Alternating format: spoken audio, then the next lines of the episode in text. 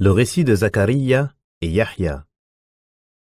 L'essentiel est qu'Allah a ordonné à son messager de raconter aux gens l'histoire de Zacharia, à qui Allah a fait don d'un enfant à un âge très avancé bien que son épouse eût été stérile et âgée. Ceci afin que personne ne désespère de la grâce d'Allah et de sa miséricorde, et afin qu'il ne se lasse pas de ses bienfaits. Allah dit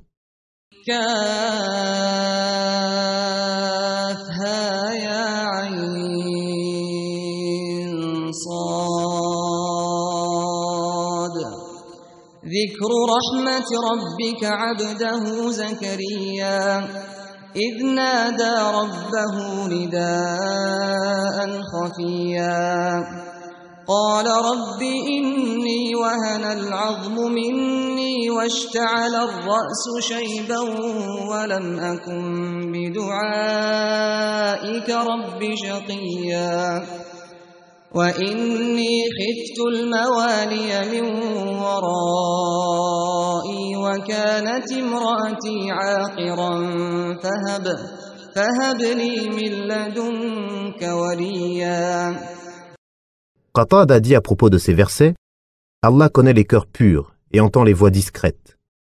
Certains pieux prédécesseurs ont dit que Zacharia s'est levé la nuit et s'est adressé secrètement à son Seigneur sans que ceux qui étaient autour de lui ne puissent l'entendre. Il dit Ô Seigneur, ô Seigneur, ô Seigneur. Allah lui répondit Je t'ai entendu, je t'ai entendu, je t'ai entendu. Il dit Mes os se sont affaiblis en raison de son âge avancé et ma tête s'est couverte de cheveux blancs. Littéralement, c'est enflammé de cheveux blancs. Comme le feu enflamme le bois, donc ses cheveux blancs étaient plus nombreux que ses cheveux noirs, comme l'a exprimé en vers Ibn Durayd. Ne vois-tu pas la couleur de mes cheveux? Semblable à l'aube naissant dans l'obscurité, le blanc s'enflamme dans le noir, comme le feu enflamme les ronces. Ainsi le bois devient sec et flétri, après avoir fait couler la sève. Il mentionne que la faiblesse l'a frappé intérieurement et extérieurement. Il a dit ensuite, Cependant Seigneur, je n'ai jamais été déçu en t'invoquant. Tu m'as habitué à toujours répondre à mes invocations. Ce qui l'a incité à faire cette invocation à Allah et qu'il avait pris sous sa tutelle Mariam bint Imran ibn Mathan, et qu'à chaque fois qu'il lui rendait visite au sanctuaire, il trouvait auprès d'elle des fruits hors saison. Or c'est là un don accordé aux alliés d'Allah. Il sut alors que celui qui est capable de donner des fruits hors saison est aussi capable de lui donner un enfant malgré son âge avancé. C'est alors que Zacharie prie à son Seigneur et dit Ô Seigneur, donne-moi venant de toi une excellente progéniture, car tu es celui qui entend l'invocation. Il dit Je crains le comportement de mes héritiers après moi, et ma femme est stérile. On dit que le terme héritier désigne ici la tribu et qu'il craignait que leur comportement au sein des enfants d'Israël, après sa disparition, aille à l'encontre des lois d'Allah. Il demanda donc à Allah de lui donner un enfant issu de lui, qui serait bienfaisant, pieux et agréé. C'est pourquoi il dit Accorde-moi de ta part, par ta puissance et ta force, un descendant qui hérite de moi, la prophétie et le commandement au sein des enfants d'Israël, et de la famille de Yaqub, et agrée-le, ô Seigneur comme l'ont été ses pères et ancêtres prophètes, parmi les descendants de Yaqub.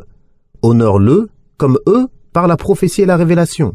L'héritage évoqué ici n'est pas un héritage matériel, comme l'ont soutenu quelques chiites, et comme cela a été approuvé par Ibn Jarir, qu'il a rapporté de Abu Saleh d'après plusieurs pieux prédécesseurs.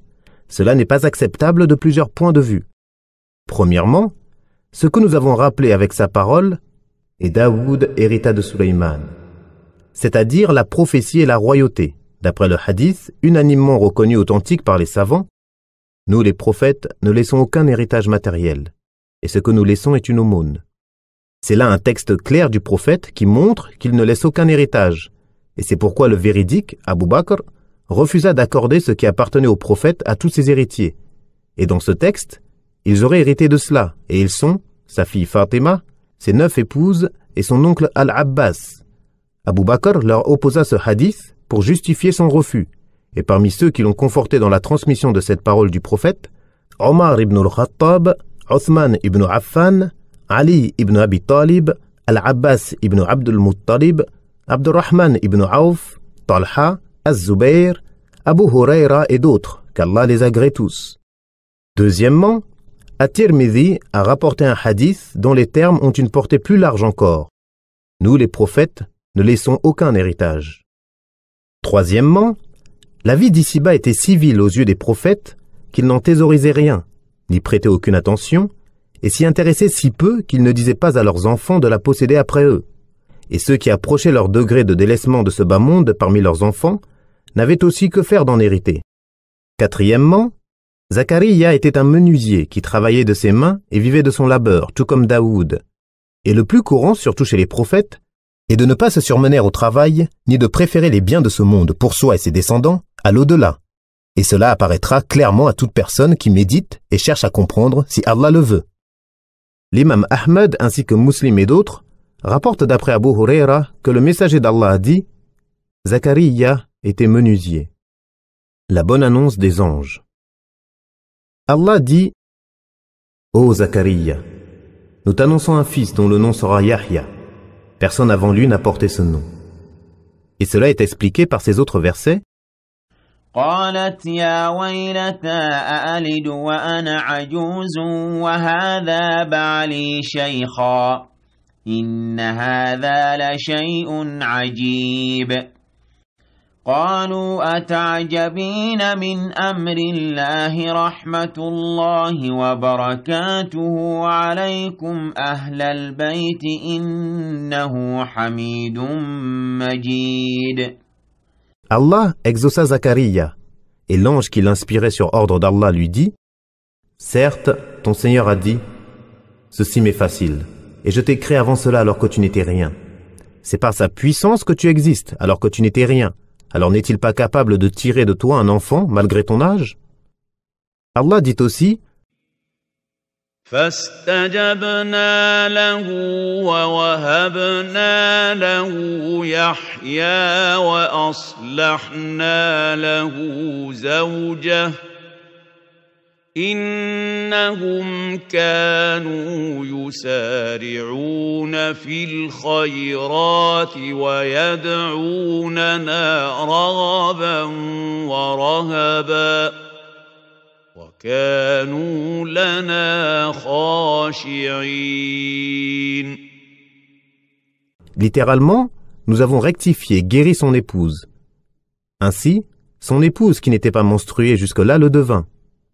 Allah dit Ô Seigneur, donne-moi un signe. C'est-à-dire, avertis-moi par un signe lorsque ma femme sera enceinte. Allah dit Ton signe sera que tu ne pourras pas parler aux gens pendant trois nuits, bien que tu sois en bonne santé. Le signe en sera que tu ne pourras pas parler aux gens pendant trois jours, sinon par des indications et des gestes, bien que tu sois saint de corps et d'esprit. On lui ordonna de multiplier la mention d'Allah avec le cœur dans cette situation matin et soir. Lorsqu'on lui fit cette bonne annonce, il sortit joyeux du sanctuaire vers son peuple. Il leur fit signe de prier matin et soir. Le terme signe désigne ici l'ordre discret, que ce soit par écriture ou par geste.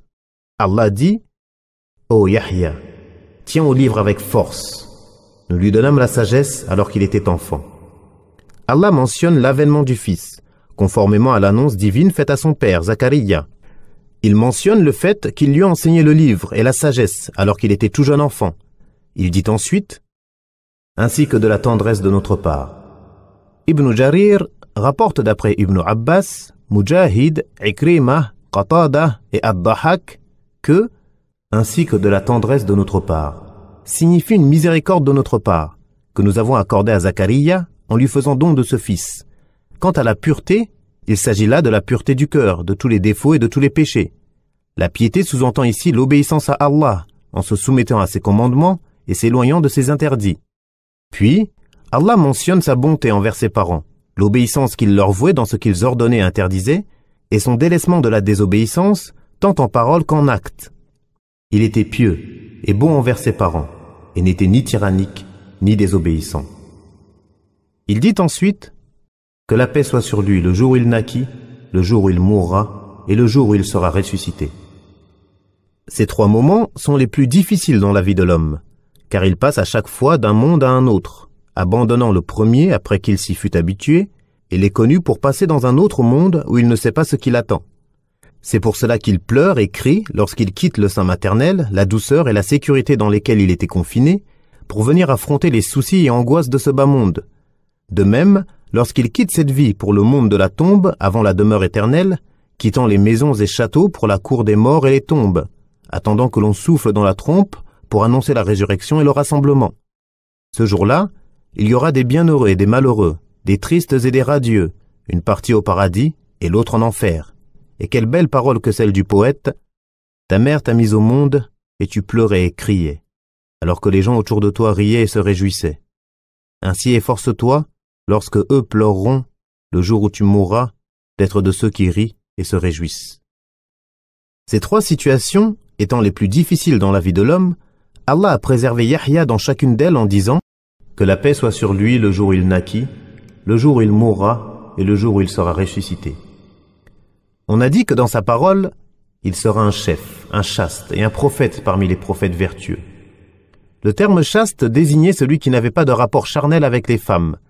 Et même si d'autres avis ont été émis, ce sens reste le plus probable en raison de sa demande Ô Seigneur, donne-moi venant de toi une excellente progéniture. L'imam Ahmed rapporte d'après Ibn Abbas que le messager d'Allah a dit Tout fils d'Adam a commis une faute ou y a pensé, sauf Yahya ibn Zakariya. Il ne convient à personne de dire que je suis meilleur que Yunus ibn Mata. Abdullah ibn Amr ibn al-As rapporte qu'il a entendu le messager d'Allah dire Tout fils d'Adam viendra au jour de la résurrection en ayant péché, sauf Yahya ibn Zakariya. Les mérites de Yahya. L'imam Ahmed rapporte d'après Al-Harith al-Ash'ari que le prophète a dit Allah a prescrit à Yahya cinq paroles et lui a ordonné de les appliquer et de les faire appliquer aux enfants d'Israël. Yahya voulut retarder cela, et Isa lui dit On t'a prescrit cinq paroles que tu dois mettre en application et que tu dois faire appliquer aux enfants d'Israël. Si tu ne le fais pas, je le ferai. Yahya lui répondit Ô mon frère, si tu le fais avant moi, je crains d'être châtié ou que la terre ne m'engloutisse. Yahya rassembla alors les enfants d'Israël à Beitul Mardis jusqu'à ce que le temple soit rempli. S'assit sur la chair, loua Allah et fit ses éloges, puis leur dit Allah m'a prescrit cinq paroles en m'ordonnant de les mettre en application et de vous ordonner de les appliquer. La première est que vous adoriez Allah sans lui donner d'associé. L'exemple de cela est comme celui qui achète un esclave avec ses biens d'or ou d'argent, mais cet esclave se met à travailler pour un autre que son maître et à lui donner sa récolte. Qui parmi vous serait heureux que son esclave soit ainsi? Ainsi, c'est Allah qui vous a créé et qui assure votre subsistance. Adorez-le donc et ne lui associez rien. La deuxième est que je vous ordonne d'accomplir la prière, car Allah se tourne vers son serviteur qui prie tant que celui-ci ne détourne pas son visage. Aussi, lorsque vous priez, ne détournez pas vos visages. La troisième est que je vous ordonne de jeûner. Et l'exemple de cela est celui d'un homme qui a une bourse pleine de musc et qui se trouve au milieu d'un groupe d'hommes. Tous sentent l'odeur du musc. Or la laine du jeûneur est plus agréable pour Allah que l'odeur du musc. La quatrième est que je vous ordonne de faire l'aumône. L'exemple de cela est celui d'un homme emprisonné par les ennemis qui lui ont attaché les mains derrière le cou et s'apprêtait à l'exécuter. Il leur dit alors, Accepteriez-vous que je me rachète? Il se racheta alors au fur et à mesure jusqu'à retrouver sa liberté. La cinquième est que je vous ordonne de mentionner Allah abondamment. L'exemple de cela est celui d'un homme poursuivi par des ennemis et qui se réfugie dans une forteresse. Or c'est dans l'évocation que l'homme est le plus à l'abri du diable. Le messager d'Allah dit ensuite, Moi aussi je vous ordonne de faire cinq choses qu'Allah m'a prescrites. Ce sont l'attachement au groupe des musulmans, l'obéissance, la soumission, l'émigration pour Allah et le combat sur le sentier d'Allah. Celui qui se sépare du groupe d'un enfant se défait des liens de l'islam à moins qu'il ne revienne, et celui qui invoque à la manière de l'époque anté-islamique servira de pierre pour l'enfer.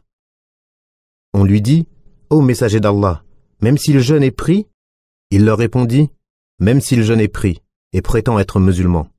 Appelez les musulmans par leurs noms, par les noms qu'Allah leur a donnés, les musulmans, les croyants et les serviteurs d'Allah. Les causes du meurtre de Yahya. Les exégètes ont rapporté au sujet de son assassinat plusieurs causes.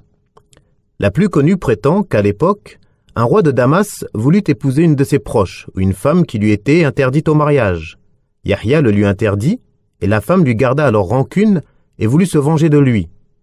Un jour, alors qu'elle était en compagnie du roi dans une situation où il ne pouvait rien lui refuser, elle exigea de lui qu'il lui fasse don du sang de Yahya, et le roi accepta. Elle envoya alors quelqu'un pour le tuer et lui ramener sa tête et son sang dans une bassine. On rapporte qu'elle mourut aussitôt après cela. On a également divergé sur le lieu de l'assassinat de Yahya ibn Zakariya. Était-ce dans la mosquée d'Al-Aqsa ou ailleurs? Il y a en cela deux avis. Athori rapporte d'après Ibn Atiyya que 70 prophètes furent tués sur le rocher de Beit al-Maqdis, parmi lesquels Yahya ibn Zakariya. Abu Ubaid al-Qasim ibn Salam rapporte d'après Saïd ibn al-Musayyib que lorsque Burtanassar arriva à Damas, il trouva le sang de Yahya ibn Zakariya qui bouillait. Il interrogea à ce sujet et on lui répondit. Puis, il tua 70 000 personnes sur son sang qui cessa alors de bouillonner. C'est un récit attribué authentiquement à Saïd ibn al-Musayyib et cela implique qu'il soit mort à Damas. Retrouvez la suite de cet audio sur www.islam-audio.fr.